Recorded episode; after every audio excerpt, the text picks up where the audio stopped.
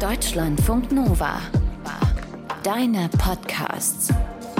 Eine Stunde History. Mit Markus Dichmann. Frühling. Der Frühling fühlt sich ja vielleicht jetzt gerade noch etwas weit weg an. Nachdem es ja sehr, sehr lange, sehr, sehr warm war das vergangene Jahr, ist dieser Winter ja nun doch wirklich kalt geworden. Und vielleicht spart ihr auch gerade an Gas und Heizung und es fühlt sich alles nochmal so ein bisschen kälter an als in den letzten Jahren. Aber hey, der Frühling, er wird kommen. So ein Gefühl müssen auch die Menschen in der Tschechoslowakei gehabt haben, 1968. Nur wahrscheinlich tausendfach verstärkt, wenn man das mal versuchen will, sich in ihre Lage reinzufühlen. Die hatten nämlich nicht nur einen harten Winter hinter sich. Schon im Oktober demonstrierten die Studenten, weil ihre Wohnheime halb auseinanderfielen. Nee, die hatten viele richtig schlechte Jahre hinter sich. Weil das sozialistische Regime das Land in den Ruin gewirtschaftet hatte. Aber plötzlich schien der Frühling zu kommen, und zwar schon im Januar. Denn es kam ein Vorbote des Prager Frühlings, Alexander Dubček. Wer war das und was war nochmal dieser Prager Frühling, den ich eben erwähnt habe? Unser Thema heute hier in einer Stunde History und eins vielleicht vorne schon mal weggesagt. Man erinnert sich auch immer deshalb an den Frühling, weil er wieder vorbeigeht. Aus den prallgefüllten Schatzkammern der Menschheitsgeschichte euer Deutschlandfunk Nova-Historiker Dr. Matthias von Helfeld. Aber erstmal einen kleinen Neujahrsgruß, Matthias. Ja, Händelchen. ein wunderschönes Neues. Und im neuen Jahr auch unsere erste eine Stunde History live on stage in ein paar Wochen oder zwei Wochen Tagen. in Mannheim, ne? Ja, paar Tagen ist gar nicht mehr so lange hin. Mhm. 12. Ja. Januar ist es genauer gesagt, in Mannheim in der alten Feuerwache. Es geht um das SWR Podcast Festival. Da werden wir auftreten, abends um 19.30 Uhr. Und wir werden uns beschäftigen mit der sogenannten Machtergreifung der Nazis am 30. Januar 1933. Das könnt ihr sehen in Mannheim in der alten Feuerwache am 12. Januar. Wir würden uns sehr freuen, Tickets, euch da zu sehen. Tickets mhm. gibt's überall, wo man Tickets kaufen Stimmt. kann. In allen bekannten Vorverkaufsstellen. Matthias, gerade habe ich die Tschechoslowakei erwähnt. Ne? Das ist so ein Konstrukt, das ist uns für heute vielleicht gar nicht mehr so bekannt. Teils tschechisch, teils slowakisch, beide Teile des Landes mit viel Geschichte. Wir starten heute aber doch recht nah dran, recht zeitgeschichtlich im Jahr 1938 beim Münchner Abkommen. Und da hatte wie so oft Deutschland eine unrühmliche Rolle zu spielen, kann man sagen. Ja, es war nämlich an führender Stelle daran beteiligt, den bis dahin existierenden tschechoslowakischen Staat zu zerschlagen. Die Nazis, also Hitler, beanspruchte das von vielen Deutschen bewohnte Gebiet in Böhmen und Mähren. Dort lebten die sogenannten Sudetendeutschen, die einer damaligen Parole folgend heim ins Reich kommen sollten. Und da gab es eine entsprechende Partei zu, die hieß dann Sudetendeutsche Partei. Die war von den deutschen Nazis abhängig und die machte die entsprechende Propaganda. 1938 dann kündigte Hitler an, diese Gebiete annektieren zu wollen. Und das wiederum rief Großbritannien, Italien und Frankreich auf den Plan. Sie wollten eine militärische Intervention der Deutschen in der Tschechoslowakei verhindern, weil dahinter ihrer Meinung nach das Risiko eines Weltkrieges stand. Mhm. Was da dann passierte, das kennen wir heute vielleicht so unter dem Begriff Appeasement-Politik, ne, Matthias? Diese Idee, mit einem Diktator zu verhandeln, bevor es zum Krieg kommt. Nur ja, historisch betrachtet nicht die beste Idee, muss ja, man sagen. Naja, die Idee ist vielleicht gar nicht so falsch, mhm. aber sie funktioniert eben nicht. Es wurde jedenfalls zustande gebracht, das Münchner Abkommen, und das sah vor, dass das Sudetenland tatsächlich an Deutschland abgetreten werden musste. Und zwar innerhalb von zehn Tagen musste das gesamte Gebiet geräumt sein. Aber nicht nur Deutschland, das muss man auch deutlich sagen, bereicherte sich auf Kosten der Tschechoslowakei. Polen bekam das Teschener Land, Ungarn übernahm Teile der Südslowakei und damit war die Tschechoslowakei eigentlich zerstückelt. Anschließend flog dann der britische Premierminister Chamberlain nach London, wedelte mit einem Zettel in der Luft herum und sagte Peace for our time. Das war der Vertrag, den sie da unterschrieben haben. Aber das alles war ein furchtbarer Trugschluss, denn Hitler wollte eigentlich was ganz anderes, nämlich die Flurbereinigung in Europa zugunsten der Deutschen oder des Deutschen Reiches.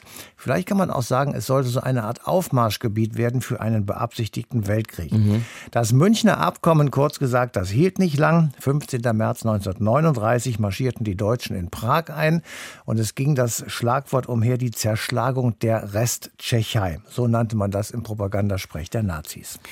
Also wenn man sich das äh, vor Augen führt, so dieses Verhältnis von Deutschen und Tschechen und auch Slowaken im äh, Zweiten Weltkrieg, dann wird das Verhältnis anschließend wahrscheinlich auch nicht das Beste gewesen sein. Also man kann eigentlich gar kein schlimmes Wort dafür finden, wie dieses Verhältnis gewesen ist. Der letzte tschechoslowakische Staatspräsident war Edward Beneš. Der musste nach dem Münchner Abkommen fliehen, 1938, und zwar nach London. Später wurde er dann von den Alliierten als ein Präsident im Exil eines zurzeit nicht mehr existierenden Staates anerkannt und nach 1945 wurde er quasi zwangsläufig zwangsläufig und folgerichtig Präsident der neu entstandenen Tschechoslowakei und er verkündete die Benesch-Dekrete. Und diese Dekrete betrafen mehrere Millionen Deutschen, die des Landes verwiesen wurden oder die fliehen mussten, je nachdem, wie man das will. Und Mitte Mai 1948 hielt er in Prag eine Rede, aus der ich ganz kurz etwas vorlesen mhm. möchte. Zitat, es wird notwendig sein, insbesondere kompromisslos die Deutschen in den tschechischen Ländern und die Ungarn in der Slowakei völlig zu liquidieren, soweit diese Liquidierung im Interesse des einheitlichen Nationalstaates der Tschechen und Slowaken überhaupt nur möglich ist. Unsere Losung muss es sein, unser Land kulturell, wirtschaftlich und politisch endgültig zu entgermanisieren. Mhm, ziemlich deutlich. Wie lange war dieser Edward Beneš dann noch Staatspräsident in der Tschechoslowakei? Nicht mehr sehr lange. Er war nämlich ziemlich krank und zudem übte die Sowjetunion heftigen Druck aus, woraufhin er dann zurücktrat, weil er seine Unterschrift unter eine neue kommunistische Verfassung nicht geben wollte. Nachfolger wurde dann der linientreue Stalin-Anhänger Clement Gottwald. Dessen Nachfolger agierten im Sinne der Sowjetunion und waren Statthalter erst von Nikita Khrushchev und dann eben von Leonid Brezhnev. Und das galt auch und ganz besonders für Antonin Nowotny, der Ende 1967 immer mehr in die Kritik geraten war. Das hast du am Anfang erwähnt. Die wirtschaftliche Situation wurde immer schlechter. Mhm. Und am 5. Januar 1968 wurde jener Nowotny von Alexander Dubček abgelöst. Also ich sagte ja, viele harte Jahre für die Menschen in der damaligen Tschechoslowakei. Erst der Zweite Weltkrieg, dann das Regime unter sozialistischer Führung, das das Land immer weiter in die wirtschaftliche Misere brachte. Und dann aber, Matthias hat ihn jetzt schon erwähnt, dieser Hoffnungsschimmer. Alexander Dubček wird am 5. Januar 1968 Chef der Kommunistischen Partei in der Tschechoslowakei. Und Felix Schledder erzählt uns jetzt, wer dieser Mann war. Eigentlich sollte die KSC, die Kommunistische Partei der Tschechoslowakei, im Oktober 1967 etwas zu feiern haben. Immerhin nähert sich das 50. Jubiläum der russischen Oktoberrevolution. Aber in diesem Oktober protestieren die Studierenden, während das Zentralkomitee der Partei auf der Prager Burg tagt. Und auch das ZK selbst ist gespalten. Es herrscht eine Stimmung, die der tschechoslowakische Autor Ludwig Watzulik ein halbes Jahr später in seinem Manifest der 2000 Worte so zusammenfasst. Mit Hoffnungen hatte die Mehrheit der Nation das Programm des Sozialismus angenommen. Dessen Leitung geriet jedoch in die Hände unrechter Leute. Diese unrechten Leute sind Antonin Nowotny und dessen Anhänger. Nowotny ist seit 1953 erster Sekretär der KSC und seit 1957 auch Staatspräsident der Tschechoslowakei. Er steht fest zur Sowjetunion und hat in den frühen 50er Jahren eine Reihe von antisemitischen Schauprozessen und Justizmorden innerhalb der Partei mitgetragen. Die nie aufgearbeitete Verantwortung für 233 Todesurteile und insgesamt knapp 250.000 Prozessopfer belastet Nowotny und seine Leute. Außerdem stagniert die Wirtschaft unter einem Fünfjahresplan, bei dem Nowotnys Minister keine Mitsprache dulden. Genossinnen und Genossen, die Partei muss das Volk führen, aber nicht kommandieren. Sie muss konkrete Menschen in ihre Arbeit einbeziehen. Die Opposition, die sich im Zentralkomitee gegen Nowotny bildet, setzt sich zusammen aus Reformern und slowakischen Kommunisten, die sich in Staat und Partei benachteiligt fühlen. Zu ihnen gehört auch Alexander Dubček. Er ist der erste Sekretär der Kommunistischen Partei der Slowakei. Wir brauchen eine Neuordnung des Staates, um die Gleichberechtigung von Tschechen und Slowaken zu gewährleisten. Außerdem denke ich, dass die Ämter des ersten Parteisekretärs der KSC und des Staatspräsidenten voneinander getrennt werden sollten. Beide Posten hat derzeit Genosse Nowotny inne. Aber das sollte nicht so sein. Genosse Dubček, was höre ich denn da? Das klingt ja so, als würden Sie eigene nationale Interessen verfolgen. Damit spielt Nowotny auf die Anschuldigung des bürgerlichen slawischen Nationalismus an. Ein berüchtigter Vorwurf während der Schauprozesse in den 50ern, der mit Sicherheit lange Haftstrafen bedeutete. Die Stimmung ist so angespannt, dass das ZK-Mitglied Ladislava Klenhova-Besserova versucht, die Genossen und Genossinnen zu beschwichtigen. Genossen, wir haben in ein paar Tagen Weihnachten. Und wir sind ja auch nur Frauen, haben unsere Familien und müssen für diese an den Weihnachtstagen auch Weihnachtsstriezel vorbereiten. Deshalb sollten wir jetzt auseinandergehen und uns nach Neujahr wieder zusammensetzen. Wir werden dann ausgeruht sein und bestimmt eine Einigung zugunsten unserer Partei finden. Allerdings nutzt niemand wirklich die Zeit für Weihnachtsstriezel. Stattdessen werden im Hintergrund die Fäden gezogen. Sowohl Nowotny als auch seine Gegner treffen sich zu Dutzenden Gesprächen, um Genossinnen und Genossen auf ihre Seite zu ziehen. Viele Mitglieder des Zentralkomitees haben Angst vor der Rache des ersten Sekretärs. Der Reformpolitiker Josef Smilkowski erinnert sich später an ein Treffen mit seinem Parteikollegen Lubomir Strogal. Er wollte mit mir sprechen, allerdings nicht im Gebäude des ZK der Partei. Er bat mich, ihn zu Hause zu besuchen, allerdings nicht mit dem Auto bis dahin zu fahren, sondern zu Fuß zu kommen. Als ich dort war, war er sehr ängstlich. Er hatte Angst, dass Antonin Nowotny Repressionsmaßnahmen gegen diejenigen anwenden könnte, die sich gegen ihn wenden. Solche Ängste schüchtern Smirkowski allerdings nicht ein. Als am 5. Januar 1968 die nächste Tagung des ZK ansteht, geht er stattdessen in die Offensive, indem er die Strukturen unter Nowotny offen angreift. Vor allem geht es darum, dass wir ein für alle Mal die sektiererischen und bürokratischen Machenschaften und Manöver beenden und das vor allem in den höchsten Organen der Partei. Dazu gehört es auch, die halbherzige und unehrliche Praxis bei der Rehabilitierung der zu Unrecht Verurteilten der 50er Jahre aufzugeben. Dieses Mal sind die slowakischen Kommunisten und die Reformer erfolgreich. Nach einer hitzigen Debatte legt Antoni Nowotny sein Amt als erster Sekretär der KSC nieder. Im Interesse der Einheit der Partei, wie er sagt. Aber wer ersetzt Nowotny? Nach weiterem Machtgerangel einigt sich das Zentralkomitee auf Alexander Dubček. Der Slowake wird einstimmig zu Nowotnys Nachfolger als erstem Sekretär der KSC gewählt.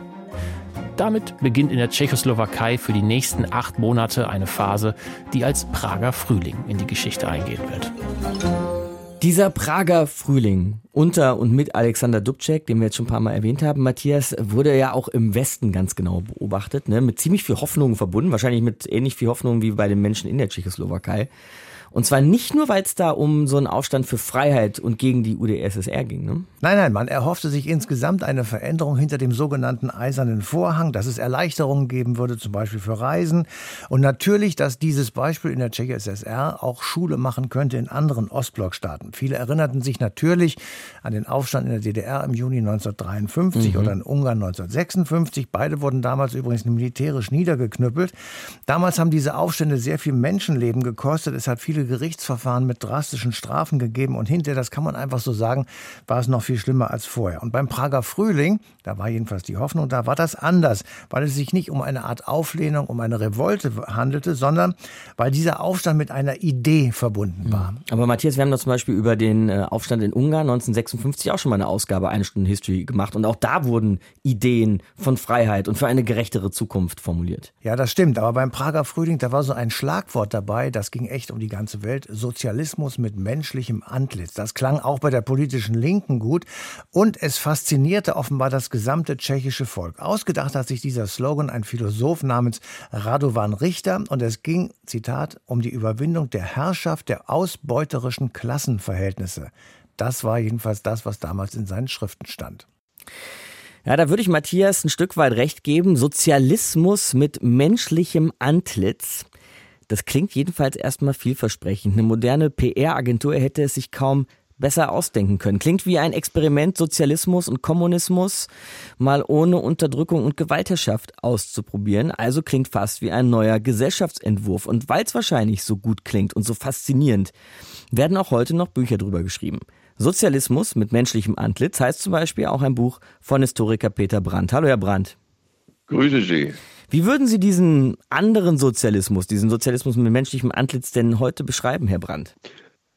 Naja, also als dieses Schlagwort kreiert wurde, wusste auf Anhieb jeder, was gemeint ist. Denn zurück lag nicht nur Jahre des sogenannten real existierenden Sozialismus, sondern auch die Stalin-Periode mit massiver Verfolgung und Terror war noch nicht so lange vorbei. Auf der anderen Seite hatte der Sozialismus sowjetischer Prägung, wenn man es so nennen will, gerade in der Tschechoslowakei durchaus eine starke Basis.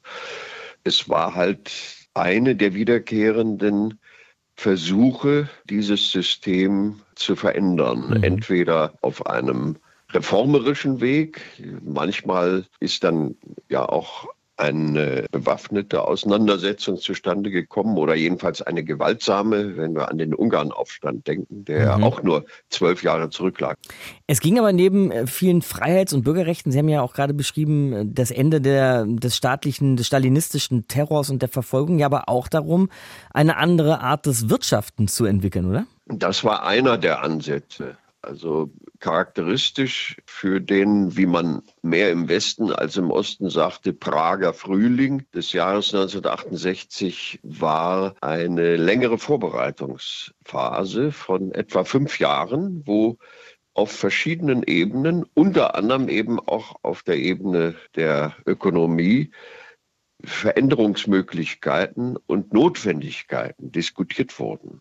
Also da gab es schon eine rege Debatte, die nicht ganz öffentlich war, aber sagen wir mal halb öffentlich. Und dazu gehörten auch die Ansätze des Wirtschaftswissenschaftlers Otter Gieck, der darüber nachdachte, auch das war nicht nur in der Tschechoslowakei so, sondern auch in anderen Ländern, der darüber nachdachte, wie man das System effektiver machen könnte. Und das war beabsichtigt durch die stärkere Nutzung von Wettbewerbselementen, aber ohne das öffentliche Eigentum aufzuheben. Das war sozusagen äh, der Ansatz von Giek. Man muss da übrigens unterscheiden, das, was Otter Giek in den 60er Jahren vertreten hat und wie er selbst sich interpretiert hat, dann viel später, als er im Schweizer Exil war und dort an der Hochschule lehrte.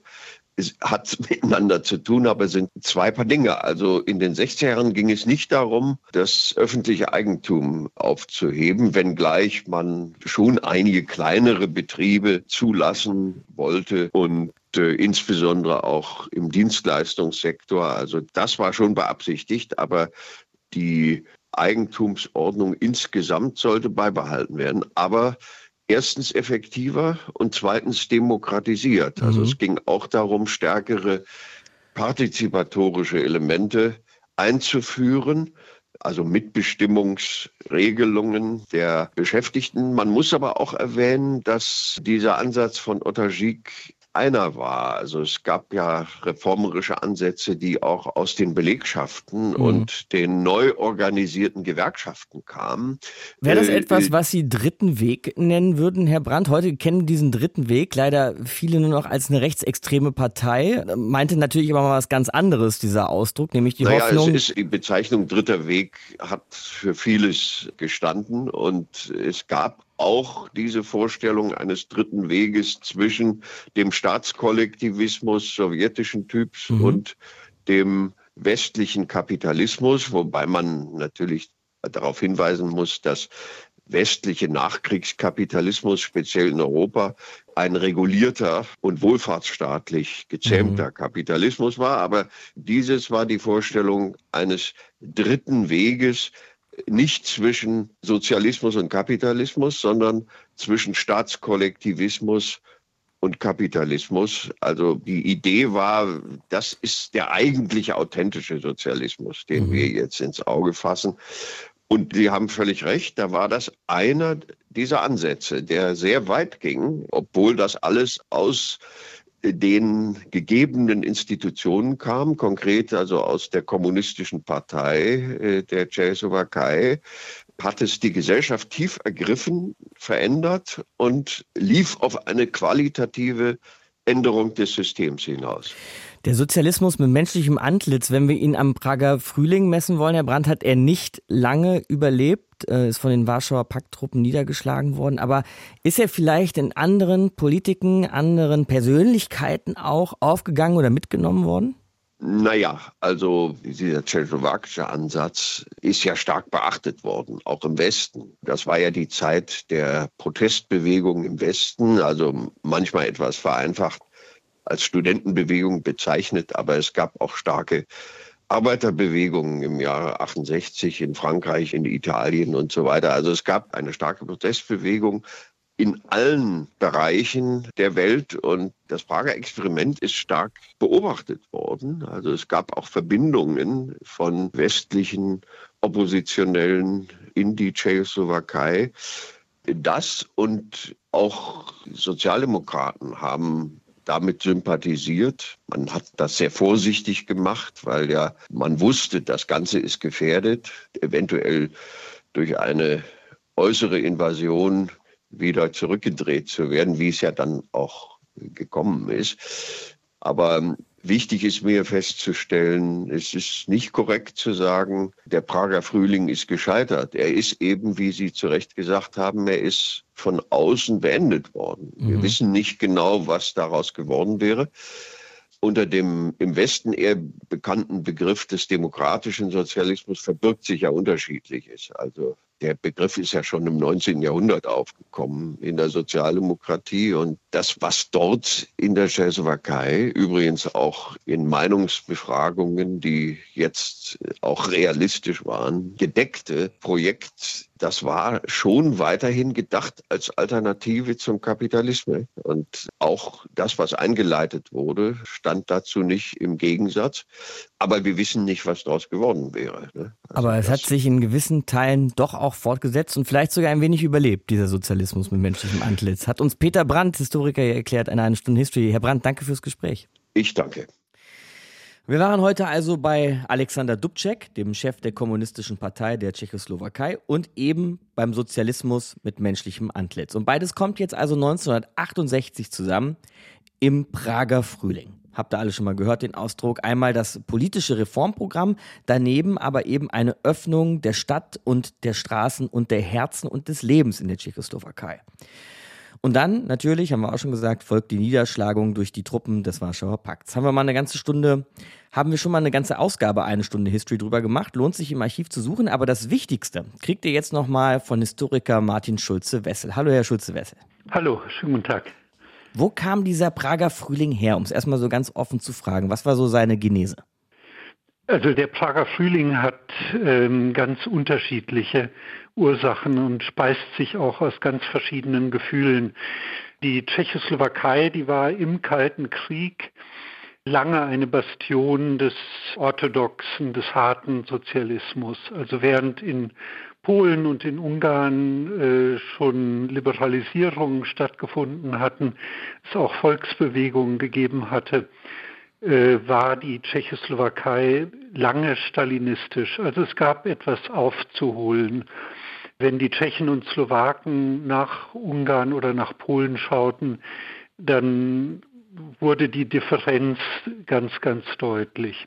Mhm. Und es gab eine ganze Reihe von Gründen, unzufrieden zu sein, etwa im tschechisch-slowakischen Verhältnis. Die Slowaken fühlten sich von den Tschechen bevormundet, obwohl in den 50er, 60er Jahren eine starke Industrialisierung der Slowakei eingesetzt hatte und sich die beiden Länder wirtschaftlich äh, mehr aneinander annäherten.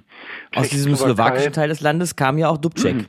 Genau. Mhm. Die Tschechoslowakei war trotzdem immer noch mehr ein tschechischer Staat als ein tschechoslowakischer.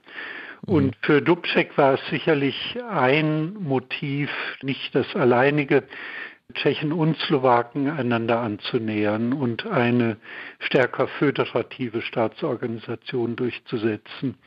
Aber in erster Linie ist der Prager Frühling natürlich durch die Demokratisierung bekannt geworden. Ähm, das heißt, die kommunistische Partei gab zwar ihren Führungsanspruch nicht auf, aber hörte stärker auf die Öffentlichkeit, es wurde die Pressezensur aufgehoben. Und es kam zu einer Explosion auf dem Pressemarkt. Also die mhm. Auflagen verdoppelten, verdreifachten, vervielfachten sich, die Fernsehsendungen wurden plötzlich interessant. Und daraus entstand so ein gesamtgesellschaftlicher Dialog, in dem die Partei immer noch den Ton angab, aber andere Stimmen wichtig wurden. Also zum Beispiel auch die Häftlinge, die politischen Häftlinge, die in den 50er Jahren verurteilt worden waren und dann zuerst allmählich rehabilitiert worden waren, die bekamen jetzt im Prager Frühling eine Stimme. Oder die Wirtschaftsreformer, die sehr ineffiziente tschechoslowakische Wirtschaft reformieren wollten. Insofern entstand 1968 ein sehr vielschichtiges Bild und es ergab sich eine vielstimmige Diskussion. Was ich aber immer noch interessant finde, Herr Schulze-Wessel, auch mit Blick auf Dubček, aber jetzt auf die Tschechoslowakei als Ganzes, wie Sie gerade beschrieben haben, dieser plötzliche Wandel. Sie haben gesagt, die Tschechoslowakei war lange erst eigentlich sehr dogmatisch, ähm, leninistisch, marxistisch, vielleicht sogar stalinistisch. Und äh, Dubček galt ja auch als einer, der so erstmal den ganz normalen Kaderschmiedenweg durchgegangen ist. Und dann dieser plötzliche Wandel zum Prager Frühling. Können Sie uns das vielleicht nochmal irgendwie näher bringen? Wo kam das dann so plötzlich her? Den Prager Frühling hat niemand so geplant. Also auch die Akteure, auch Alexander Dubček selbst, waren überrascht und überwältigt von der Dynamik der Ereignisse. Mhm. Das heißt, es ging Dubček erstmal darum, in der Partei seine Macht zu sichern. Wie Sie sagen, war er ein Apparatschik mit einer typischen Karriere innerhalb der Partei. Dafür musste er sich auf bestimmte Fraktionen stützen und das waren zum einen die Slowaken und das waren zum anderen die Modernisierer in der Partei. Und dann kam etwas dazu, was man vielleicht so als persönlichen Faktor bezeichnen kann. Dubček verfügte über die Fähigkeit, Menschen zuzuhören. Also wenn er in einen Betrieb kam oder an die Universität oder in die Akademie der Wissenschaften kam, dann waren die Gespräche schon ganz am Anfang seiner Regierungszeit anders, als sie vorher gewesen waren. Also Dubček mhm. fragte nach und hörte zu. Und dieser Stilwandel in der Politik, das ist eigentlich das Kennzeichnende, was sehr schnell erfolgt ist und was wirklich das Verdienst auch von Dubček war. Anderes kam später. Also die Aufhebung der Zensur und dann auch der Versuch, die Wirtschaft zu reformieren, das waren Prozesse, die im Laufe des Frühjahrs und des Sommers 1968 in Gang gesetzt wurden. Wenn es dann, wenn wir bei 1968 sind, um die Niederschlagung des Prager Frühlings geht, dann muss man ja wirklich klar sagen, dass da nicht allein russische Panzer kamen, sondern es kamen eben Truppen auch aus Polen, aus Ungarn und aus Bulgarien. Sahen das also alle diese anderen sozialistischen Staaten auch als Bedrohung an, was da in Prag passierte? Ja, in der Tat. Also das, was in Prag passierte, war ja eine Herausforderung für das Einparteiensystem und für den Führungsanspruch der kommunistischen Parteien. Und das sahen jetzt gerade die Parteien besonders skeptisch, deren Länder direkte Nachbarn der Tschechoslowakei waren. Also das galt für die DDR, das galt auch für Polen, das galt im Übrigen auch, worüber wenig geredet wird, für die kommunistische Partei in der Ukraine. Also die Ukraine war ja eine Sowjetrepublik und hatte eine eigene kommunistische Partei. Und auch da sah man die Gefahr, dass der Prager Frühling hinüberschwappen würde nach Lemberg hin, vielleicht sogar nach Kiew. Deshalb waren die Sorgen gerade auch in der kommunistischen Partei der Ukraine stark und deshalb gehörte der ukrainische KP-Führer Schelest gehörte zu denen, die Brezhnev gedrängt haben, tatsächlich äh, gegen den Prager Frühling vorzugehen. Mhm. Das ist in gewisser Hinsicht paradox. Also gerade ja. die Länder, deren Bevölkerungen am ehesten zur Demokratie neigten und zur Liberalisierung neigten, Diese Parteiführungen waren besonders rigide, um den Anfängen zu wehren. Ist vielleicht gar nicht so paradox, oder? Wenn man weiß, dass, die, dass die eigene Bevölkerung genau. vielleicht Demokratietendenzen hat, ja, greift ja. man fest dazu, ne? Kann man sich gut erklären, ja. Mhm. mhm.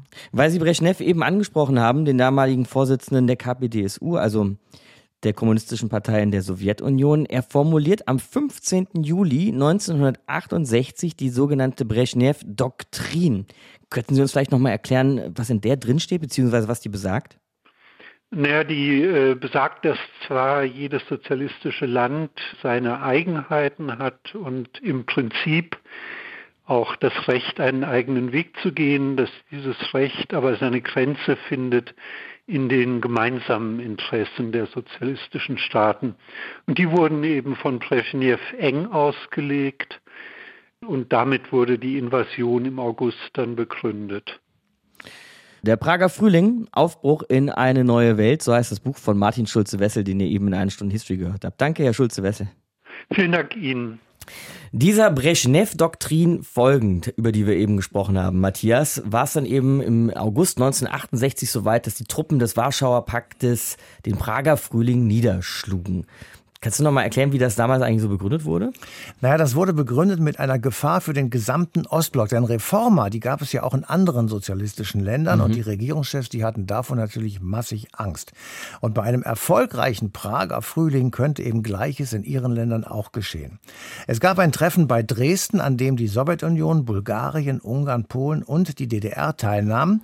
Und die Vertreter der neuen CSSR-Regierung, die waren auch dabei. Später hieß das, das waren die Warschauer Fünf. 2005 und sie übten massiven Druck auf Alexander Dubček aus, die Reformen zu verlangsamen oder gar einzustellen. Vor allem Leonid Brezhnev, der wollte eine politische Lösung, aber er hatte eine massive Front gegen sich, die auf ein rasches Ende der Reformpolitik drängten. Mhm. Eine massive Front, die diese Reformpolitik wieder beenden wollte, das waren dann praktisch die kommunistischen Hardliner in Europa, ja? Genau, und allen voran war das der bulgarische kommunistische Parteichef Todor Schivkov. Der war persönlich befreundet mit Leonid Brezhnev er war Befürworter einer brutalen Härte gegen die Opposition auch in Bulgarien. 1963, so als Klammerbemerkung, hat er vorgeschlagen, man könne doch Bulgarien an die UdSSR angliedern. Mhm. Und der andere war der DDR-Staatsratsvorsitzende Walter Ulbricht. Er hatte die Erinnerungen an den 17. Juni in der DDR noch im Kopf und er brandmarkte den Prager Frühling als Konterrevolution oder als Sozialdemokratismus. Und diese Hardliner, die setzten sich schließlich durch am 21. 21. August 1968. Da marschierten die Truppen des Warschauer Paktes in Prag ein. Der Aufstand war beendet. Walter Ulbricht also war, wie Matthias eben gesagt hat, einer der Hardliner, einer, der unbedingt wollte, dass der Prager Frühling klein gemacht wird. Aber deutsche Truppen, DDR-Truppen in dem Fall, sollten besser nicht einmarschieren in der Tschechoslowakei und das haben sie auch nicht gemacht. Sprechen wir über all das nochmal mit Rüdiger Wenske, der zur Nationalen Volksarmee der DDR, also zur NVA, geforscht und publiziert hat. Hallo, Herr Wenske. Hallo, guten Tag. Wie genau wurde diese Entscheidung gefällt, da in Prag einzumarschieren? Das sowjetische Imperium sah ja während des Kalten Krieges seine politischen und militärischen Machtpositionen ja ständig bedroht. Und zwar einmal von außen, ich nenne nur das Stichwort NATO, und natürlich auch von innen, Stichwort Dissidenten. Mhm. Und 1968 glaubte man dann in Moskau auch in der Reformpolitik Dubčeks eine politische und ideologische Bedrohung für die eigene Macht und auch eine Gefahr für die militärische Stabilisierung, für die Stabilität des gesamten Ostblocks zu erkennen. Und dieser Bedrohung, dieser Gefahr musste unter allen Umständen und mit allen Mitteln entgegengetreten werden. Allerdings wusste man in Moskau auch, welche negativen internationalen Auswirkungen bewaffnete Aktionen gegen souveräne Staaten, wie beispielsweise gegen die CSSR, haben könnten.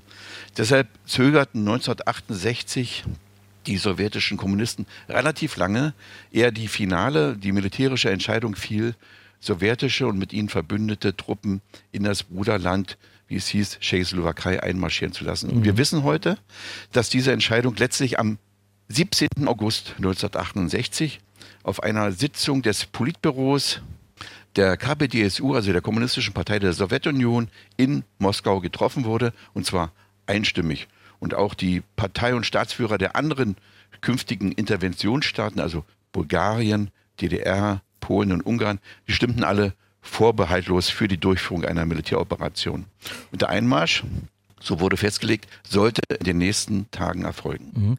Sie haben aber gerade schon gesagt, Herr Wenske, am Anfang wurde ein bisschen gezweifelt auch darüber, ob man das machen soll. Und mein Kollege Matthias hat gerade gesagt, dass Ulbricht, also die DDR, nicht zu den Zweiflern gehörten, sondern eher federführend waren bei der Idee, tatsächlich einzumarschieren in Prag. Würden Sie das so teilen? Äh, hundertprozentig. Äh, mhm. Die DDR gehörte ja zu den treuesten Verbündeten der UdSSR. Und sie war ja, das muss man auch äh, wissen, ein unmittelbarer Nachbar der CSSR und alle von dort aus überschwappenden Demokratisierungstendenzen der Dubček-Politik, die waren Gift für die Herrschaft der SED, weil sie auch die führende Rolle der SED in der ostdeutschen Gesellschaft in Frage stellten und damit die Existenz der DDR bedrohten.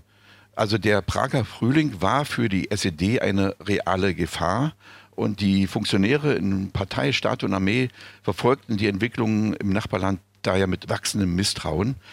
Und Sie haben völlig recht, die tschechoslowakischen Reformer um Alexander Dubček zogen sich dabei frühzeitig vor allem den Unmut von SED-Chef Walter Ulbricht, also dem ersten Mann im Staate, zu. Ulbricht war es, der als einer der ersten im Ostblock von einer Konterrevolution in der CSSR sprach. Mhm. Und er war es dann auch, der vor allem gemeinsam mit dem polnischen Parteichef Władysław Gulmulka die sowjetische Führung immer wieder zu einer militärischen Lösung des CSSR-Problems drängte. Und Ulbricht wollte auch, dass die DDR und ihre Streitkräfte an der Seite der Verbündeten an dieser Militäraktion gegen das Nachbarland teilnehmen. Also Ulbricht war der Anwalt des Militäreinsatzes in der CSSR. Gleichzeitig aber, Herr Wenske, waren dann die DDR-Truppen, also war die NVA nicht militärisch beteiligt. Oder habe ich da was falsch verstanden? Ja, das ist äh, völlig richtig. Wenn man die Frage stellt, war die NVA an der Niederwerfung beteiligt oder die DDR, dann muss man differenzieren. Ja und nein, würde ich sagen. Also ja, mhm. die DDR als Staat war an der Niederwerfung des Prager Frühlings aktiv beteiligt. Da gibt es überhaupt kein Vertun. Das war ja äh, sogar der Wunsch von Walter Ulbricht gewesen. Und auch die Streitkräfte der DDR, die Nationale Volksarmee, waren von Anfang an fest in die Vorbereitung, Absicherung und Durchführung der Intervention integriert. Die SED- und Armeeführung war bereit, jeden Befehl aus Moskau bedingungslos zu erfüllen und alle Sicherstellungs-, Transport-, Versorgungs-, Unterstützungsmaßnahmen der Militäroperation auf dem ostdeutschen Territorium wurden ja von der DDR-Führung im Auftrag der sowjetischen Stellen eigenverantwortlich geplant vorbereitet und durchgesetzt. Und die gesamte NVA befand sich ja, wie wir wissen, am 21. August 68 dann auch in erhöhter Gefechtsbereitschaft. Mhm. Die Grenze zur CSSR wurde von den ostdeutschen Grenztruppen geschlossen. Aber auch nicht Einmal übertreten eben, ne? Nein. Und der Einmarsch der sowjetischen Truppen, der wurde auch äh, von der DDR soweit unterstützt, dass dieser völlig reibungslos über das Erzgebirge verlief. Und jetzt kommt der andere Teil der Wahrheit. Mhm. Wenn es darum geht, ob die NVA faktisch mit einmarschiert ist, dann muss man eindeutig sagen, nein. Sie war nicht direkt am Einmarsch der Warschauer Pakttruppen in die CSSR beteiligt. Wenn wir jetzt nochmal auf die DDR in dieser Zeit schauen und wie Sie gerade schon beschrieben haben, die genau geschaut haben, was da bei den Nachbarn in der CSSR passiert und das zum Teil auch argwöhnisch eben beobachtet haben, wie wurde denn in der DDR so über diesen Prager Frühling gesprochen und berichtet? Jetzt vielleicht nicht im Politbüro, sondern vielleicht in der Bevölkerung? Hm, naja, die, die offiziellen ostdeutschen Staatsmedien, die versuchten natürlich, den Menschen in der DDR die wirklichen Vorgänge in der CSSR zu verschweigen. Also in der CSSR sah eine vom Westen gesteuerte Konterrevolution auf dem Vormarsch, hieß es, die den Sozialismus beseitigen will. Mhm. Lügen, Halbwahrheiten und Spekulationen wurden dann genutzt, um unter der eigenen Bevölkerung auch Angst vor dieser vorgeblichen Konterrevolution und Furcht vor einem dritten Weltkrieg zu schüren. Aber es gab ja damals einen regen Besucher- und Reiseverkehr zwischen beiden Staaten. Also viele DDR-Bürger konnten sich selbst ein Bild von den Veränderungen im Nachbarland machen und nicht wenige wünschten sich eine ähnliche Entwicklung wie in der CSSR. Also die Zeichen aus Prag waren vor allem auch für die junge Generation vielversprechend und voller Hoffnung. Vorstellungen von einer, wie es hieß, Ehe von Freiheit und Sozialismus, von wirklicher Demokratie oder einfach nur Beatmusik und westliches Flair mhm. zogen ja Zehntausende ostdeutsche Jugendliche vor dem 21. August nach Prag. Und wieder zu Hause diskutierte man natürlich über das Erlebnis. Äh, dann kam natürlich der Einmarsch mhm. und die brutale Niederschlagung des Prager Frühlings. Und äh, diese Nachricht über den Einmarsch verbreitete sich natürlich in den frühen Morgenstunden des 21. August über die Medien. Und die Leser des Neuen Deutschlands, also des SED-Zentralorgans, fanden in ihrer Zeitung die offizielle politische Linie der SED, die Besetzung des äh, tschechoslowakischen Territoriums da rechtmäßig, da man einem Hilferuf aus der CSSR gefolgt sei und die Aktion sei eine Tat für den Frieden und für den Sozialismus und vorgeblich auch im Interesse der DDR-Bürger. Aber für viele Menschen in der DDR wurde noch am 21. August und vor allen Dingen in den Tagen danach relativ schnell klar, dass die Tschechen und Slowaken ihre, wie es hieß, Waffenbrüder natürlich keinesfalls freiwillig gerufen hatten, weil westliche Informationen besagten ganz etwas anderes. Mhm. So kamen dann nach und nach Zweifel an der völkerrechtlichen Rechtmäßigkeit der Aktion auf und es gab bei nicht wenigen bisher eine sehr eindeutige Meinung, wie das ist eine offene Aggression. Und manche, insbesondere ältere Bürger, die scheuten sich auch nicht, offen Parallelen zum Wehrmachtseinmarsch von 1938, 39 zu mhm. ziehen. Das war ja genau die Sorge, ne, die man hatte, wenn da NVA, wenn da deutsche Truppen in der Tschechoslowakei aufmarschieren würden, dass das an die Nazizeit erinnern könnte.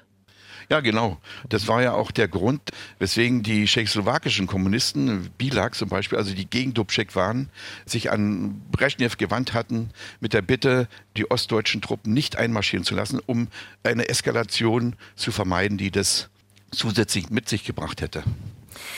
Wie positionierte sich Deutschland, wohlgemerkt das sozialistische Deutschland, die DDR zum Prager Frühling? Das hat uns Rüdiger Wenske eben erklärt. Danke, Herr Wenske, fürs Gespräch. Ich danke auch. Ich sagte ja schon ganz am Anfang, an so einen Frühling erinnert man sich oft weil er eben auch irgendwann ein Ende hat. Ne? Man erinnert sich daran, wie schön es in diesem Frühling gewesen ist, wenn anschließend wieder Herbst und Winter dann irgendwann folgen. Und mit Alexander Dubček, Matthias, ist es auch ein bisschen so. Wir erinnern uns halt vor allem an ihn als diesen Hoffnungsbringer da 1968, aber der Mann hat ja auch noch ein Leben danach geführt. Ja, er wurde nicht umgebracht, das muss man mal deutlich festhalten, aber er wurde abgeschoben, er musste als Gärtner arbeiten, er durfte sich nicht mehr politisch betätigen, aber die Leute erkannten ihn auf der Straße und sie schätzten und unterstützten ihn und er war war im Westen auch danach immer noch eine Symbolfigur. Er war der nette, freundlich lächelnde Reformer, der angetreten war, den Sozialismus nicht etwa abzuschaffen, sondern ihn zu reformieren. Als 1989 die samtene Revolution in der CSSR erfolgreich war, da kam er wieder an die Öffentlichkeit mit einer anderen Lichtgestalt des Prager Frühlings, nämlich mit Václav Havel. Und Dubček wurde 1989 Parlamentspräsident und Václav Havel 1993 Präsident der Tschechischen Republik. Hm. Happy End über Bande, vielleicht. Wobei die Jahre nach der Wende natürlich auch nicht ganz unkompliziert waren. Habt ihr in einer Stunde History schon oft genug gehört. Danke dir, Matthias, für heute. Nächstes Mal geht's dann tief in den Westen. Wir gehen ins Ruhrgebiet und dieses Ruhrgebiet wird 1923, also vor genau 100 Jahren, besetzt. Von wem eigentlich? Was war damals los? Das ist dann das Thema nächste Woche. Markus Dichmann ist mein Name. Macht's gut, bis dann. Ciao, ciao. Und nicht vergessen, 12. Ah, ja. Januar Mannheim, eine Stunde History live on stage beim SWR Podcast Festival in der Alten Feuerwache um 19.30 Uhr. Wir sehen uns in Mannheim, Freunde. Deutschlandfunk Nova. Eine Stunde History. Jeden Freitag neu. Auf deutschlandfunknova.de und überall, wo es Podcasts gibt. Deine Podcasts.